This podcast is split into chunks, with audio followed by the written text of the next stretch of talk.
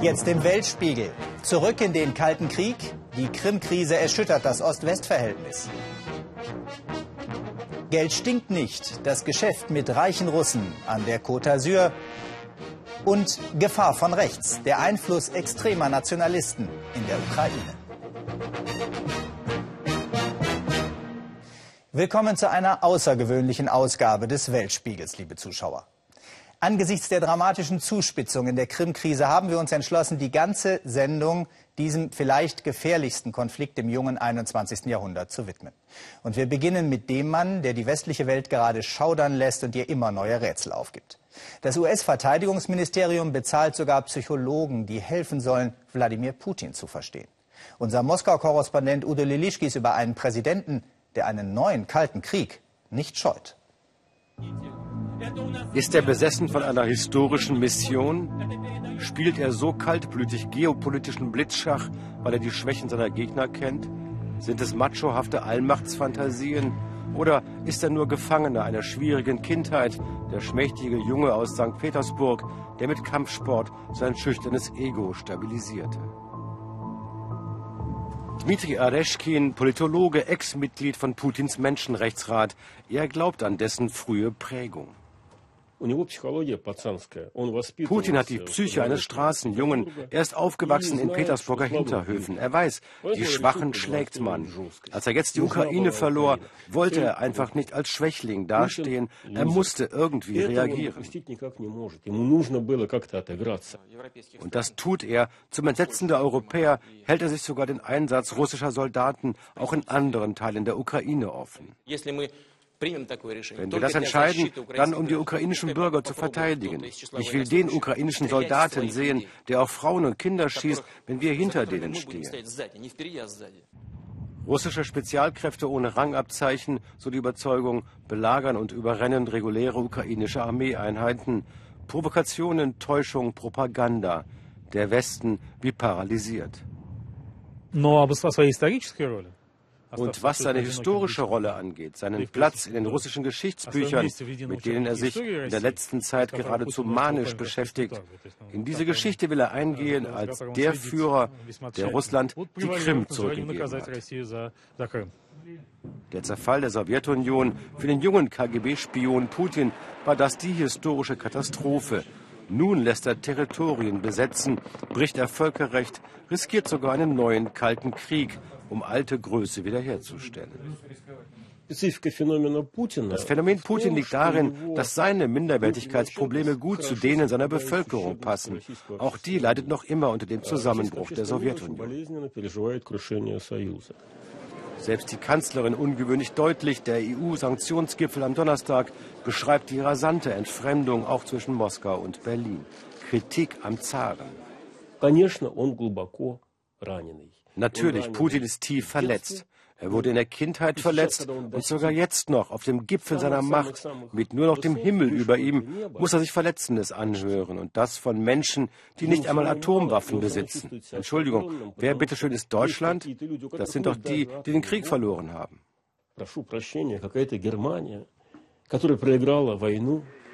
14 Jahre inzwischen fast grenzenloser Macht haben Putin geprägt. Nicht Frau und Kinder sind seine engsten Bezugspersonen, sondern Männer aus Militär- und Geheimdiensten, viele kleine Offiziere, die zu grenzenlosem Reichtum gelangten, ein gewaltfixierter Männerbund mit Realitätsverlust. Das Konzert für Zehntausende live im Fernsehen für die Aufnahme der Krim in Russland. Putin und seine mächtigen Freunde beherrschen längst Medien und Meinung.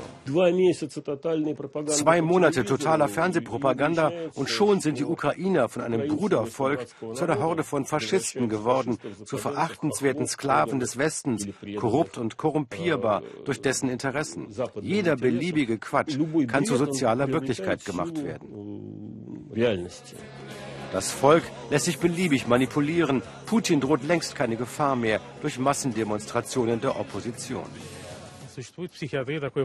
Es gibt ja in der Psychiatrie das Phänomen des Cäsarenwahns. Das heißt, wenn man über viele Jahre keinen Widerstand spürt, dann glaubt man nie wieder welchen zu erleben. So wie der römische Kaiser Caligula sein Pferd zum Senator ernannte, handelt Putin jetzt auf der Krim und fragt, habt ihr im Westen nicht immer behauptet, dass man mir alles zutrauen kann?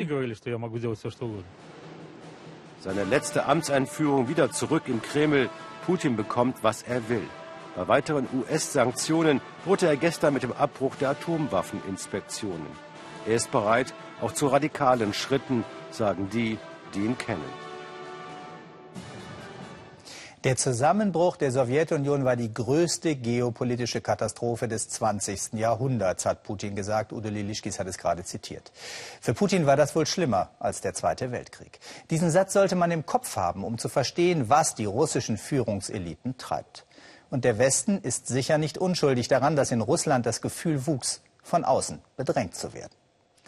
Diese Grafik macht deutlich, wie die Sowjetunion 1991 zerbröselte. Und es war längst nicht klar, ob alle ehemaligen Sowjetrepubliken weiter Russlands Verbündete bleiben würden. Und dann kam auch noch die NATO und nahm die früheren europäischen Mitglieder des Warschauer Pakts auf, eins nach dem anderen, vom Baltikum bis Bulgarien. Dass die noch verbleibenden weißen Flecken, zu denen auch die Ukraine gehört, jetzt auch blau werden, das ist die große Angst in Russland. Die USA sind gegenüber Russland lange sehr forsch vorgegangen. Jetzt scheinen sie ratlos. Tina Hassel über eine orientierungslose Supermacht und enttäuschte Ukrainer in Washington. Ein ukrainisches Fähnchen vor der russischen Botschaft, ein ohnmächtiger Protest. Und dennoch zieht es Olha jeden Tag hierher, um ihre Empörung Luft zu machen. Seit elf Jahren lebt die Mutter zweier Kinder in Washington, erleichtert darüber, dass sie und ihre Familie nun amerikanische Staatsbürger sind. Wir wären sonst auch auf dem Maidan gewesen, erzählt sie uns. Freunde von ihr sind unter den erschossenen Demonstranten. Sofort war Olha nach Kiew geflogen, im Gepäck ihre Kamera. Ihr Film über die Wahrheit, gedacht als Mahnung. Ich schaffe es kaum, das anzuschauen. Man muss das festhalten, aber es zerreißt das Herz. Russland werde sich nicht nur mit der Krim begnügen, fürchtet Olha. I don't think Putin will stop. Putin wird da nicht aufhören, niemand kann ihn stoppen. Sein großes Ziel ist, die Macht der Sowjetunion wiederherzustellen, wieder so stark zu werden wie zur Zeit des Kalten Kriegs. Die Wurzeln für den Konflikt heute liegen weit zurück, davon ist Olha überzeugt. Als die russischen Truppen Ostdeutschland verlassen, ist die alte Macht längst im Niedergang. Es beginnt eine Zeit, die Russland bis heute als Demütigung empfindet. Im Gegenzug zur deutschen Einheit verspricht der Westen, die NATO nicht weiter nach Osten vorrücken zu lassen. In Washington macht der damalige Außenminister weitreichende Zusagen. Wir waren uns einig, dass äh, nicht die Absicht besteht, das NATO-Verteidigungsgebiet auszudehnen nach Osten. Das gilt übrigens nicht nur in Bezug auf die DDR, die wir da nicht einverleiben wollen, sondern das gilt ganz generell. Ein Versprechen von kurzer Lebensdauer. Die ersten osteuropäischen Länder werden in die NATO aufgenommen.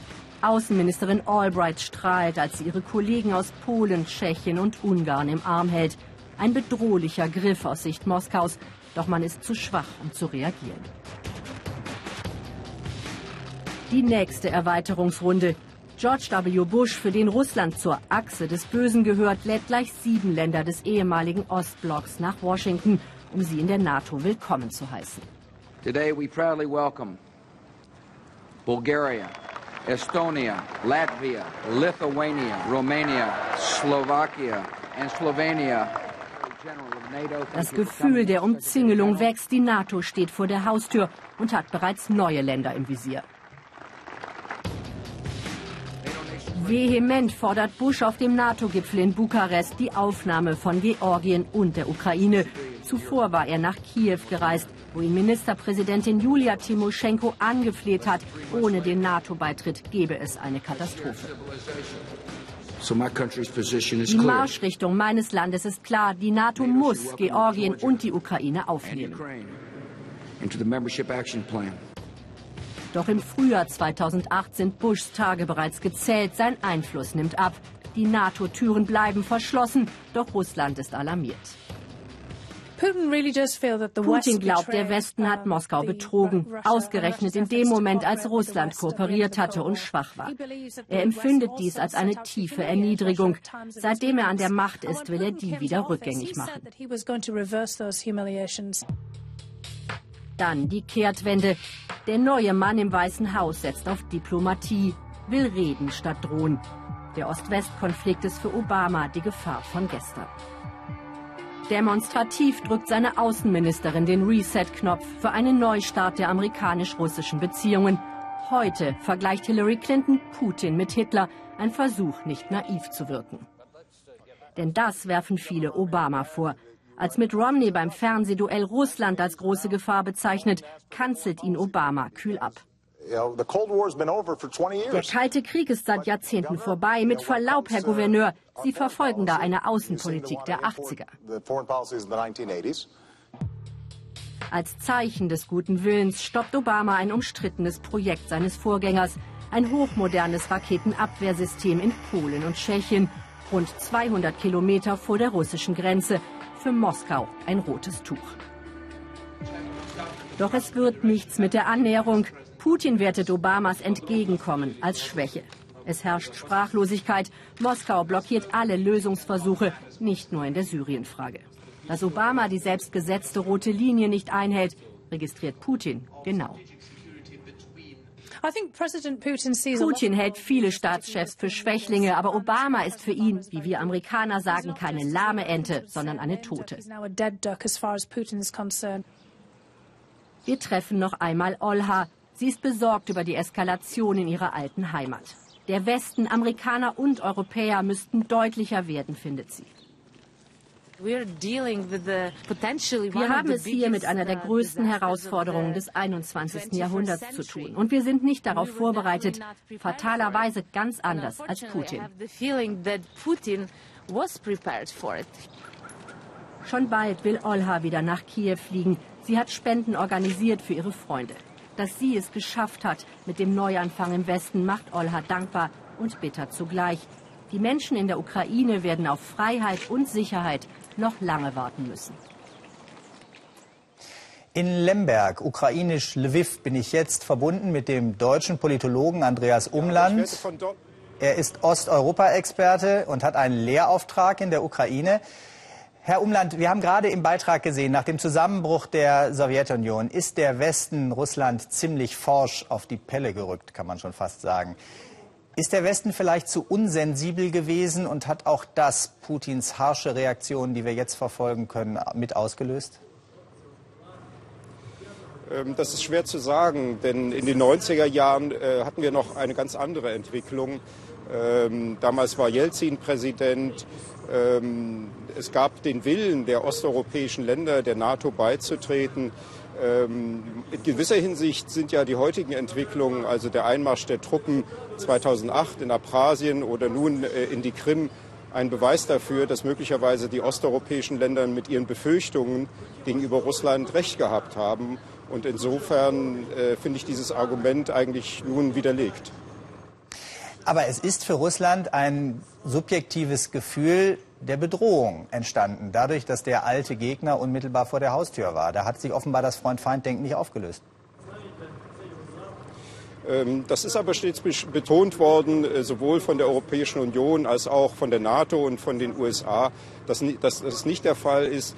Meine Einschätzung ist eher, äh, dass dieses Bedrohungsszenario äh, mit den innenpolitischen Entwicklungen in Russland zu tun hat. Dort ist dieses Bedrohungsszenario aufgebaut worden über Jahre durch eine Dämonisierung vor allen Dingen der Vereinigten Staaten. Und äh, nun ist das tatsächlich die Rechtfertigung für diese außenpolitischen Abenteuer. Jetzt wird darüber diskutiert, Putin Russland zu sanktionieren. Die USA haben das im Grundsatz schon beschlossen. Die EU droht das an. Glauben Sie, dass Putin im Moment mit Sanktionen zu beeindrucken ist? Ich denke schon, denn das äh, System Putin funktioniert ähm, aufgrund der ökonomischen Stabilität, der relativen ökonomischen Zufriedenheit, der sozialen Zufriedenheit äh, der Menschen. Und die wird hauptsächlich produziert äh, durch äh, die Förderung von Rohstoffen und den Export von Rohstoffen und die hohen Zahlungen, die Russland ähm, erhält äh, für den Export von Rohstoffen, insbesondere Energieträgern. Und vor allem gehen eben diese Energieträger Gas, Öl und Kohle in die Europäische Union. Äh, wenn man das unterbrechen könnte oder in Frage stellen könnte, dann wäre das ganze System gefährdet.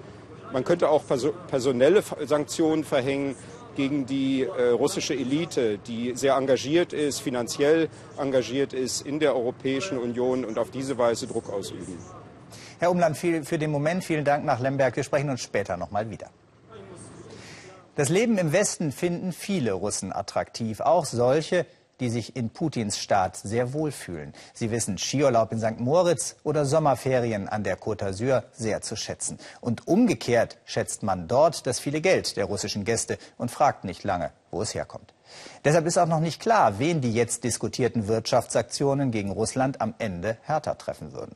Unser Frankreich-Korrespondent Markus Preis ist für uns nach Nizza gefahren, dorthin, wo Russisch fast keine Fremdsprache mehr ist.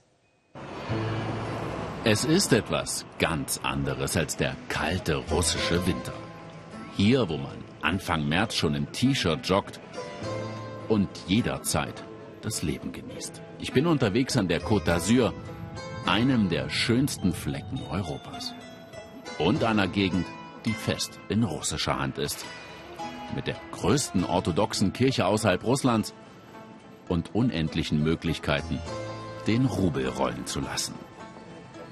Früher kam der Zar und heute kommen sie selbst zu Tausenden. Nizza ist wahrscheinlich der Sehnsuchtsort der Russen in Europa. Doch ziehen nun selbst hier düstere Zeiten auf, wegen des Konflikts in der Ukraine? Samstagmorgen kurz vor 10 am Bahnhof von Nizza. Der Zug fährt ein. Der aus Moskau. So eng sind die Russen mit der Côte d'Azur verwoben, dass es selbst sowas gibt. Der drohende Krieg, der Streit zwischen Europa und Russland, mögliche Sanktionen, das ist auch hier ein Thema. Machen Sie es jetzt schwerer für uns, an Visa zu kommen? Das Reisen insgesamt, das ist ein großes Problem mit der Ukraine. Ich hoffe, dass sich das löst. Draußen auf der berühmten Promenade des Anglais treffe ich zwei Russinnen, die das deutlich entspannter sehen. Liuba lebt seit Jahren in Frankreich Ihre Freundin Larissa ist regelmäßig zu Besuch. Ihnen, den Russen, wegen der Krim-Krise das Reisen zu erschweren, das traue sich Europa niemals. Die Beziehungen sind schlecht zwischen Russland und, tja, praktisch dem Rest der Welt. Aber das sei auch schon nach dem Georgienkrieg so gewesen, sagen sie. Jetzt sei Gras drüber gewachsen. Die Franzosen brauchen heute so sehr wie nie unser Geld. Krim hin oder her. Wenn wir nicht kommen, was soll denn dann hier Geld bringen? Tja, woher soll es kommen, das Geld? Ich weiß, die bislang verhängten Sanktionen, Kontosperren, Einreiseverbote treffen nur einen sehr, sehr kleinen Kreis innerhalb der russischen Elite. Aber mit wem ich in Südfrankreich auch spreche, ob Russen oder Franzosen, hier sorgt man sich, dass dieser Kreis größer wird, wenn der Konflikt weiter eskaliert. Christoph Amberso und Christina Jukanova verkaufen Häuser an der Côte d'Azur, obwohl Anwesen trifft es wohl besser für viele Millionen Euro. Da hinten beginnt das Estrellgebirge. Und da unten, das ist der Hafen von Mondelieu. Nizza, Cannes, Menton, 40 Prozent ihrer Kunden sind Russen. Eine politische Krise, erzählen sie mir, können sie nicht gebrauchen. Ich denke, ganz Europa hat ein Interesse daran, dass die Russen frei reisen können. Euh, Frankreich hat dieses Interesse auf jeden Fall. Ich denke Großbritannien euh, auch. Wir wünschen uns, dass die Lage sich nicht zuspitzt und dass Diplomatie und euh, Klugheit sich durchsetzen. Aber von den beiden lerne ich auch, dass auch die Russen etwas zu verlieren haben. Essen, Shoppen, Kultur. Für sie gehörten Reisen in den Westen zum Lifestyle. Unbedingt.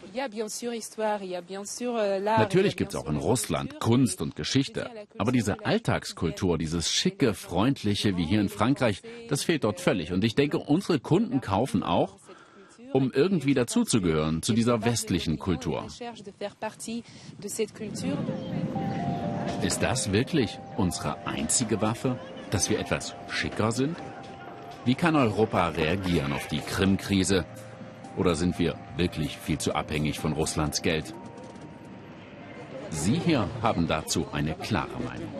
Pavel, Alexander und ihre Freunde zeigen mitten in Nizza buchstäblich Flagge für ihre Heimat Ukraine. Ich merke, wie sehr sie auf die EU bauen und wie sehr sie entrüstet, dass die bislang so zögerlich ist. Sanktionen gegen 10, 15, 20 Leute, das reiche nicht, finden sie. Man müsste allen russischen Beamten Visa für Europa verweigern. Viele von denen haben gerade hier ihre Luxushäuser. Das würde in Russland was bewegen. Kein Geld der Welt kann wichtiger sein, wenn anderswo Menschen sterben. Ich denke, man muss an die Völker denken, ans große Ganze und nicht ans Geld. Eine Forderung, die mir einleuchtet. Doch ich verstehe auch die Sorgen der Franzosen an der Côte d'Azur. Europa kann Russland wirtschaftlich strafen, aber das wird einen Preis haben, auch und vielleicht mehr als anderswo hier. Faschisten seien da in der Ukraine am Werk. Das ist von den Gegnern der neuen Regierung in Kiew immer wieder zu hören. Und auch uns von der ARD wurde in den letzten Wochen gerade in sozialen Netzwerken oft vorgeworfen, wir würden den Einfluss Rechtsextremer auf den Umsturz in der Ukraine unterschlagen. Wir sind sicher, das nicht getan zu haben. Aber unbestritten ist, dass rechte Nationalisten und rechtsradikale Kampfgruppen in der Kiewer Maidan-Bewegung für Russland ein willkommenes Argument zum Eingreifen bieten über den Hintergrund der ukrainischen Rechtsaußen Olaf Bock. Heil den ukrainischen Helden. Auch er sieht sich als Sieger des Maidan kurz nach den letzten blutigen Kämpfen mit der Polizei. Dimitri Jarosch, der Anführer des rechten Sektors. Die Schlacht ist geschlagen, der Präsident verschwunden. Wir, der rechte Sektor, rufen alle Menschen des Maidans dazu auf, weiter gegen das Regime und die Unterdrückung zu kämpfen. Ehre der Ukraine. Der Mann findet Zustimmung. Er und seine paar hundert Mann starke Truppe sind nicht mehr wegzudenken in der Bewegung. Sie sehen sich als die wahren Verteidiger des Maidan. In den Nächten des Straßenkampfes waren seine Männer in der vordersten Linie eine treibende Kraft. Und je länger sich die Verhandlungen mit dem Präsidenten hinzogen, desto gewaltsamer wurden sie. Auch Klitschko konnte die Menge nicht beruhigen. Der rechte Sektor ist keine Partei, sondern ein Sammelbecken rechtsnationaler Kräfte. Kampfbereit und kompromisslos. Mit Munition und paramilitärischem Training bereiteten sie sich auf den Straßenkampf vor. Im Internet präsentiert sich der rechte Sektor, als wäre er die Speerspitze der Oppositionsbewegung. Die Gruppe sieht sich in der Tradition ukrainischer Nationalisten und wendet sich gegen russische Okkupation, westliche Bevormundung und Lasterhaftigkeit. Beschworen wird die Einheit und Großartigkeit der ukrainischen Nation. Der Kampf habe gerade erst begonnen, sagt Jarosch. Innerhalb des rechten Sektors finden sich viele Neonazis, die das auch zur Schau tragen. SS-Runen, Nazi-Symbolik auch auf den Schilden der Kämpfer und an den Wänden. C14 ist eine der radikalsten Truppen unter den Rechten. Sie residieren jetzt in der ehemaligen Höhle des Löwen bei den Kommunisten. Das größte Problem für unser Land ist, dass einige ethnische Gruppen unsere Wirtschaft und die Politik steuern. Russen, Juden und Polen, nicht ukrainische Gruppen. Es gibt auch eine Partei der rechten Kräfte, die nationalistische Svoboda-Partei. Von Oleg Chanibok, dem Anführer, sind solche Töne auf dem Maidan nicht mehr zu hören. Früher scheute er keine deutlich antirussischen und antisemitischen Parolen. Heute spricht er lieber von antiukrainischen Kräften, die es zu bekämpfen gilt. Rechtspopulismus und Nationalismus, das ist die Melange des Erfolgs der Svoboda-Partei, deren Anhänger insbesondere aus dem Westen des Landes kommen. In Brüssel suchen die Svoboda-Vertreter den Kontakt zu den wichtigen Europapolitikern. Die Partei möchte sich in Europa etablieren, hat sogar schon ein Büro angemietet. Auch Kontakte zur deutschen NPD existieren. Freundschaftsbesuch in Sachsen. Nach dem politischen Wechsel in Kiew sicherten sich die Rechtsnationalen der Svoboda-Partei unter dem Ministerpräsidenten Jazenuk gleich drei Ministerposten in der Übergangsregierung. Sie stellen unter anderem den Landwirtschaftsminister und den Vizepremier der Ukraine. Auch der rechte Sektor steigt jetzt auf die politische Bühne. Dimitri Jarosch verkündete, dass er bei den Wahlen antreten wolle. Er möchte Präsident werden und schießt verbal gegen Moskau. Ich rufe die Menschen der Krim dazu auf, mit allen Mitteln den Sturz des diktatorischen Regimes von Putin herbeizuführen. Es müssen neue Fronten für den Kampf der Freiheit der Nation eröffnet werden. Ihr großes Ziel, den politischen Wechsel im Land, hat die Maidan-Bewegung trotz vieler Opfer erreicht. Jetzt fordern die rechtsnationalen Kämpfer ihren Anteil am Sieg. Und noch einmal zum Politikwissenschaftler Andreas Umland nach Lemberg. Herr Umland, wie groß ist nach Ihrer Einschätzung der Einfluss der rechten Gruppen auf die Politik in der Ukraine? Die rechte Svoboda-Partei ist immerhin in der Regierung. Meiner Einschätzung nach ist äh, der Einfluss alles in allem gering. Es gibt jetzt zwar etliche Ministerposten für die Svoboda-Partei, die hat sich allerdings in ihrer Programmatik, insbesondere in ihrer außenpolitischen Orientierung, weitgehend den Demokraten angeschlossen. Die Svoboda-Partei hat jetzt ähm, eine Unterstützung von circa 6 Prozent und der rechte Sektor eine Unterstützung laut Umfragen von circa 2 Prozent. Ähm, ich glaube deswegen, dass die Rolle der äh, Rechtsradikalen sowohl im Parlament als auch außerhalb des Parlaments im äh, Westen eher oft überschätzt wird. Aber es ist ja die Symbolik, die Schwierigkeiten macht, gerade jetzt äh, für die junge Regierung in der Ukraine. Warum haben sich die gemäßigten proeuropäischen Kräfte überhaupt mit diesen rechten Gruppen eingelassen?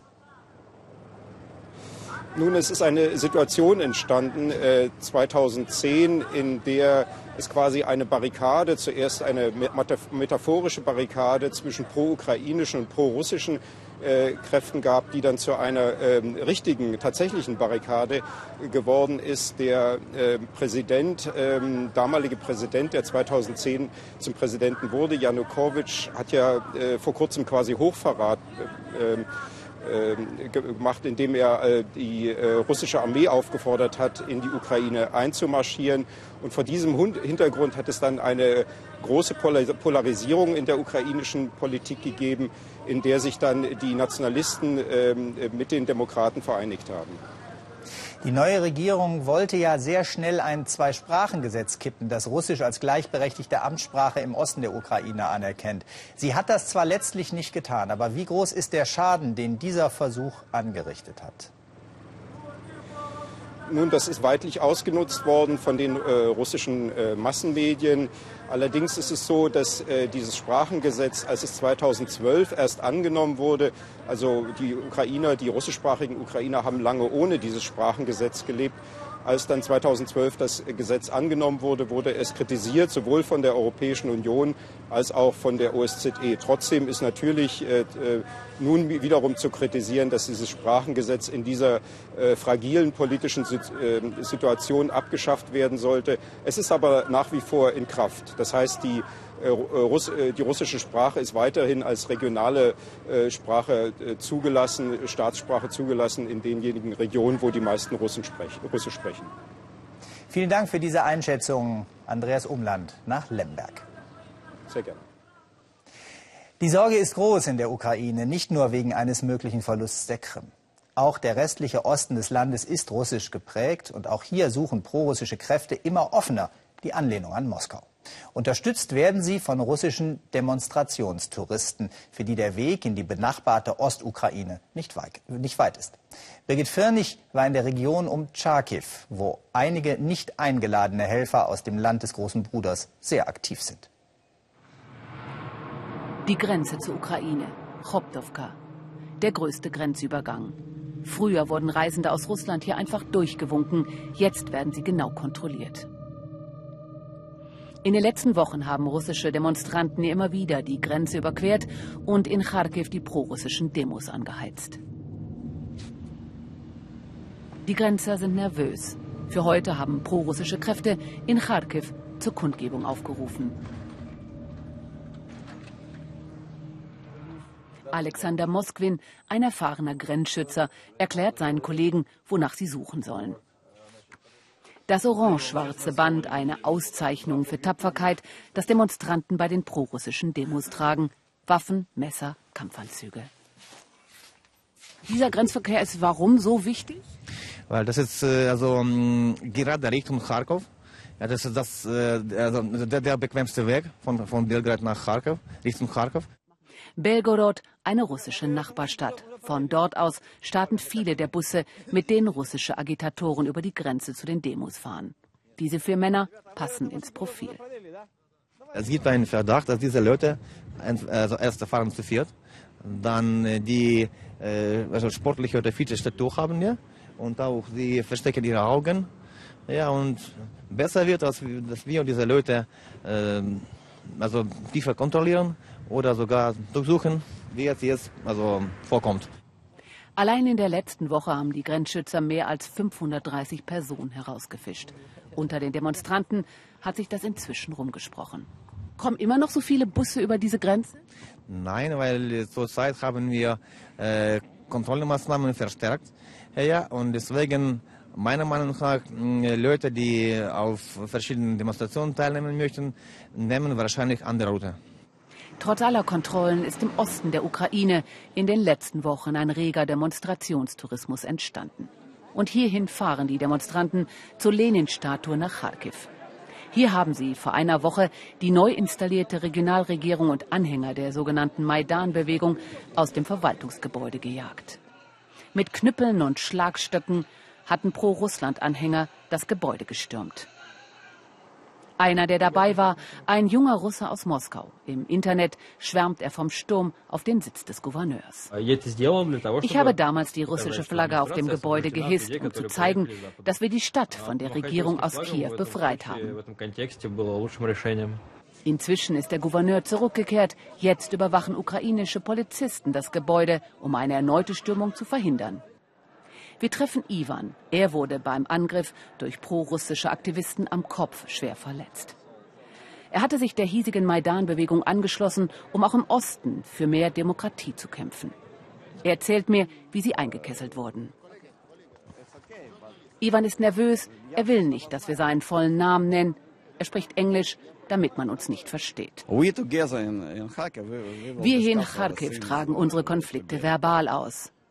Immer wieder unterbricht der Student seine Schilderung, fühlt sich beobachtet. Die Angst, als Maidan-Anhänger aufzufallen, setzt tief. Das waren Russen. Sie waren so brutal.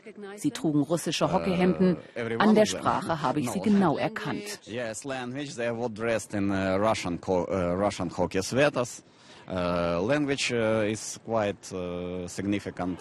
Die Einmischung von außen verzerrt das Bild, meint er. Das ist doch unsere Angelegenheit, unser Land, unsere Stadt. Wir brauchen keine russischen Gäste, um die Situation aufzuheizen.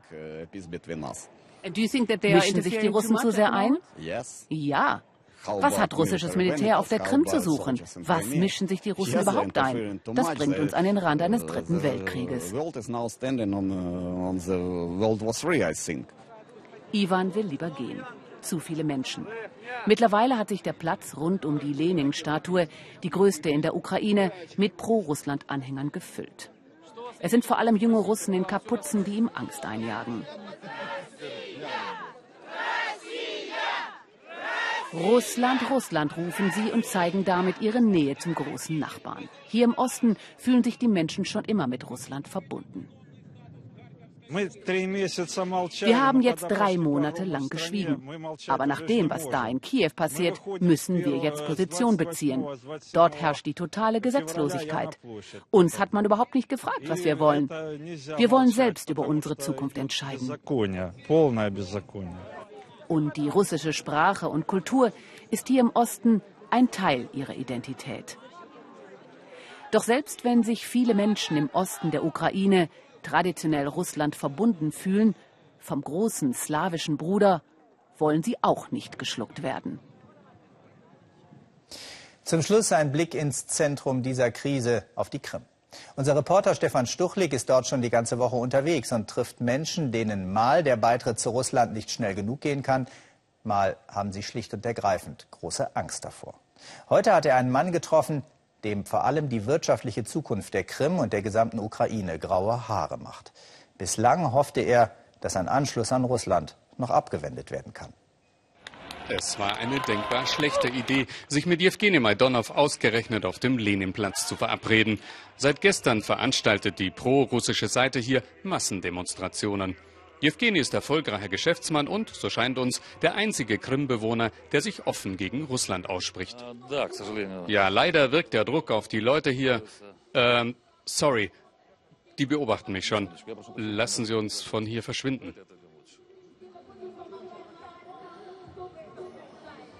Kampfhunde mit russischen Bändern, der Schwarzmeerchor, die russische Propagandamaschine läuft. Jewgeni flieht förmlich vom Platz.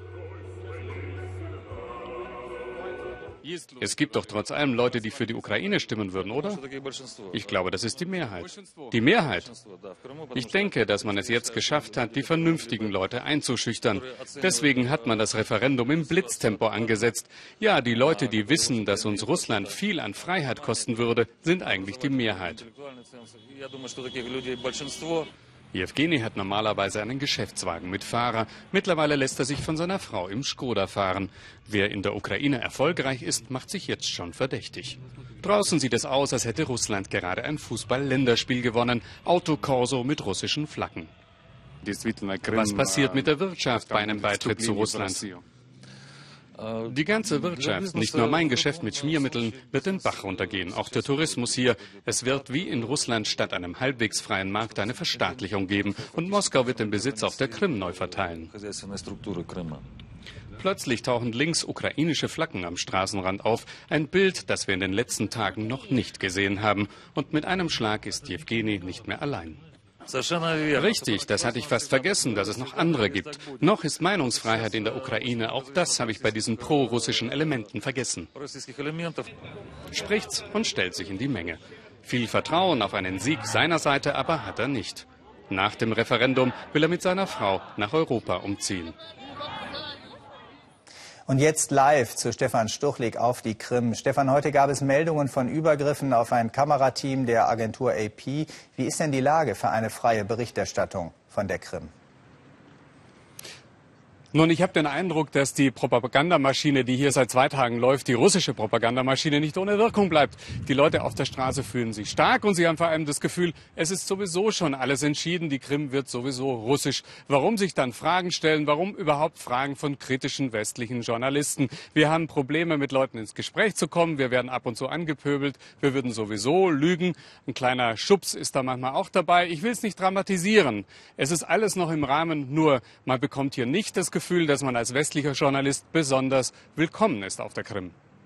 Stefan Stuchlik, danke für diese kurze Einschätzung von heute und für Sie und für das Team. Alles Gute. Wir wünschen Ihnen natürlich, dass es nicht zu weiteren Eskalationen kommt. Danke nach Simferopol. Und das war die Spezialausgabe des Weltspiegels zur Krise um die Krim und zur neuen Eiszeit mit Russland. Vielen Dank, dass Sie dabei waren und jetzt noch einen spannenden Abend bei uns im Ersten.